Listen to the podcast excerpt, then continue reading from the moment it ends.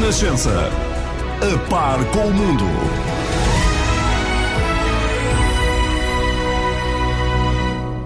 Bem-vindo ao São Bento à Sexta, o espaço privilegiado para análise da semana política. E que semana? Já lá vamos. Hoje temos connosco Eunice Lourenço, editora de política da Renascença, e à distância, Ana Sá Lopes, diretora adjunta do Público. Boa noite às duas. Olá, boa noite. Proponho começarmos com uma viagem até aos Açores e com uma lição de matemática. Matematicamente, o PS ficou em primeiro e o PSD ficou em segundo. Ou seja, matematicamente, o PS ganhou. António Costa aqui numa indireta a Rui Rio. Ora, é verdade que o PS ganhou nos Açores no domingo, mas ficou sem a maioria absoluta que tinha há 20 anos. Agora é preciso dialogar. Vasco Cordeiro está disponível. Toda a disponibilidade para esse trabalho de construir uma solução que dê segurança para ultrapassarmos esta fase mais desafiante que vivemos. Do lado do PSD, José Manuel Bolieiro não exclui nenhuma hipótese. O diálogo no Parlamento não exclui ninguém. As, os compromissos é que não assumem nem lógicas populistas nem demagógicas. Agora, o diálogo é para ser feito com todos, Feito o contexto do que aconteceu nos Açores no domingo, bem, António Costa sabe o que pode acontecer, basta lembrarmos do que aconteceu por cá em 2015. Ana Sá Lopes, começo por ti. Sim, é verdade, aliás, confesso que dava-se um bocadinho de vontade de rir ouvir o António Costa Com matematicamente, matematicamente, não é? Porque aqui há, há coisa de cinco anos atrás, matematicamente também o PSD de Espaço Escolho tinha ganho as eleições, não é? Isto é, enfim, é muito divertido mudam-se os tempos, as vontades e as circunstâncias. E, e que... Mas, portanto, não haja qualquer dúvida de que matematicamente o PS ganhou como, como o outro tinha feito há cinco anos. Mas, Eunice, eh, é mesmo real a hipótese de uma geringonça à direita ou de uma caragujola, como já, já se fala? Eu não sei que nome virá a ter, mas eu acho que é uma hipótese uh, real. O PS tentou ali uma aproximação ao CDS. Carlos César chegou a assumir o CDS como parceiro privilegiado do PS nos Açores, mas este CDS, pelo menos o CDS nacional, não quererá uh, entrar nessa, nessa herança privilegiada. Agora, é uma caranguejola geringonça bastante difícil, que implica uh, cinco partidos. Uh, terá as particularidades da política açoriana. Exatamente. Ana, mas que lições é que há a tirar para o nível nacional? As lições que há a tirar a nível nacional é que, de facto, provavelmente quando houver eleições, nós não sabemos se serão daqui a, a três anos, se serão daqui a dois, enfim, em última análise, daqui a um. Já se fala em eleições antecipadas, não é? Essa também é uma hipótese que está em cima da mesa. Acaba por ser, uma vez que no, este governo é minoritário, não há acordos de, de governação, não há nada. Vamos ver, qualquer governo minoritário pode cair a qualquer momento, não é? Portanto. Menos é, nestes seis meses de inibição presidencial. Exatamente. Tirando estes seis meses, onde se caísse ou se o orçamento não fosse aprovado, ficava um bocado aflito, mas depois pode haver eleições, é um facto. Uh, desculpa lá, agora baralhei-me porque que, ah, as razões para, para, para, a questão nacional. Sim, as lições. De facto, percebemos que a direita, a direita está muito esfrangalhada, está muito dividida. Uh, houve uma mudança. A minha colega Helena Pereira escrevia no público que havia a espanholização da direita, que eu acho que é uma expressão muito feliz. E de facto é. A direita da Espanha também se dividiu. O PP original, que era muito forte, passa a estar dividido entre uma parte vai para os Ciudadanos e outra parte vai para o Vox. E aqui estamos a assistir a um processo muito semelhante, não é? Temos o, uh, temos o, o CDS muito fraquinho, era um partido, enfim, que teve tempos melhores, tempos piores, mas eh, era, sempre foi o grande consolo do PSD quando se tratava de formar governo, de, de, quando não houve, houve maiorias absolutas, só com Cavaco Silva, não é?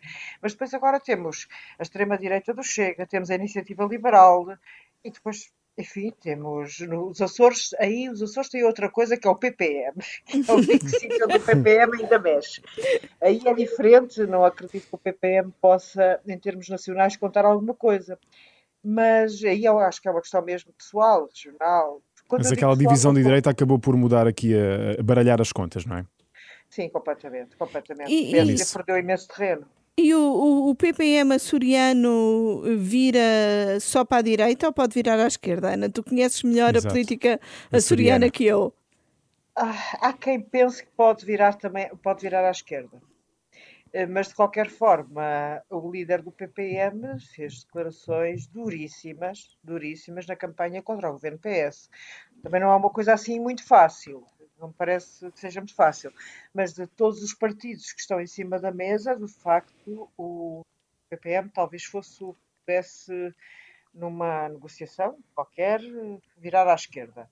Uh, é uma hipótese. É uma hipótese, embora não tão imediata. Sim, é sempre uma hipótese não suficiente, porque não faz maioria absoluta sozinho com, com o PS. Exato. O PS precisará sempre ou do Bloco ou do PAN.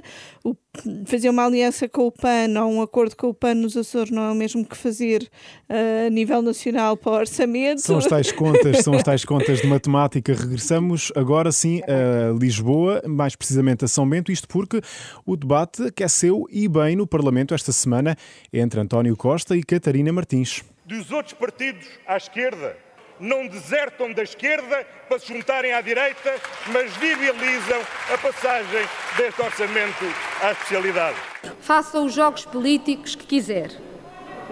Acuse-nos, ameace-nos, aplauda quem nos insulta. Pedem-nos que votemos anúncios sem suporte.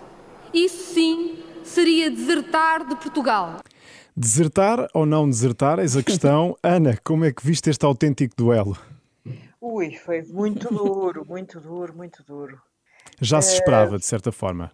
Sim, já se esperava. Vinha a ser pré-anunciado nas últimas, última semana, principalmente, com mais força, vinha a ser pré-anunciado.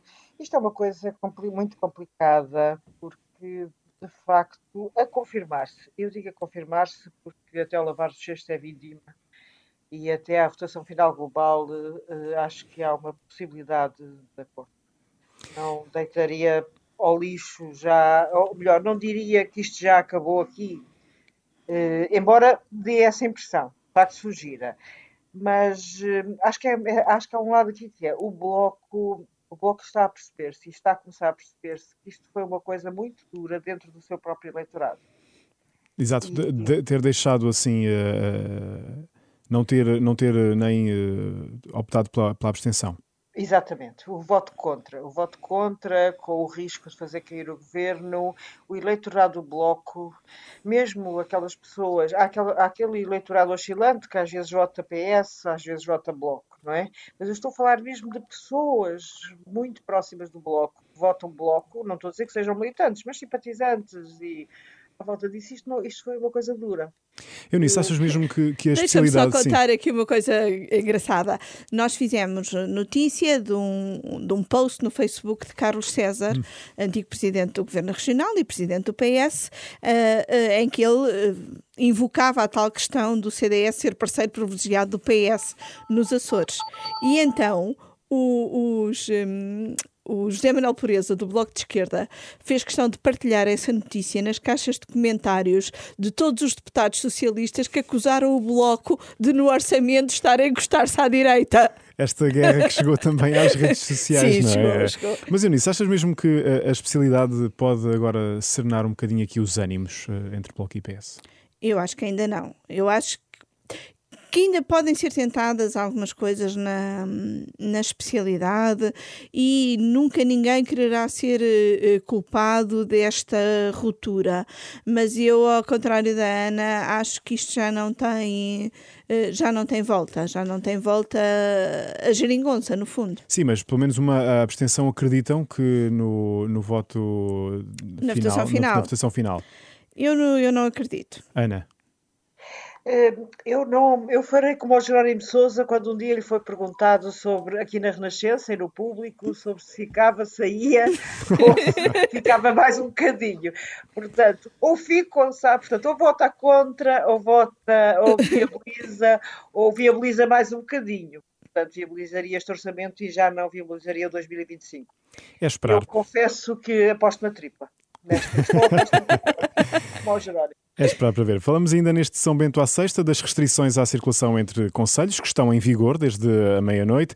Surgiram muitas dúvidas nos últimos dias. O Primeiro-Ministro já disse que a medida é constitucional, mas o jurista e Presidente da República, Marcelo Rebelo de Sousa, diz que não é bem uma proibição, mas sim uma recomendação.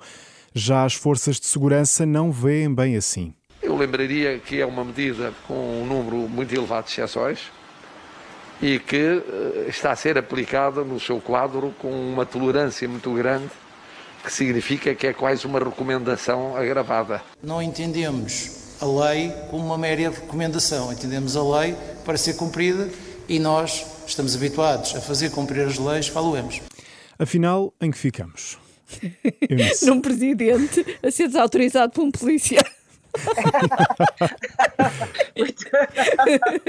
um presidente que falou um presidente jurista, mais, constitucionalista e tudo mais, que era suposto não falar esta semana, porque ainda está nesta fase de encontros e consultas e mais não sei quanto, aproveita o encontro com os ciclistas heróis da volta à Itália para debitar e até propor uma revisão constitucional.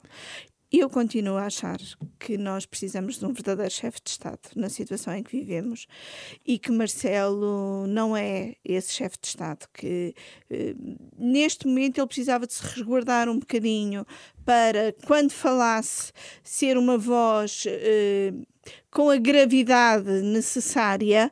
Uh, agora, um presidente que nas vésperas de uh, novas medidas, afinal vem dizer que são assim umas recomendaçõezinhas agravadas e sugerir ainda por cima uma revisão constitucional. De facto, é o tipo de medida que nenhum outro país acho que está a ter. É uma revisão constitucional para controlar a pandemia. A pandemia, Ana, gerou mais confusão ainda? Uh, achas que o Marcelo falou novamente dura, demais?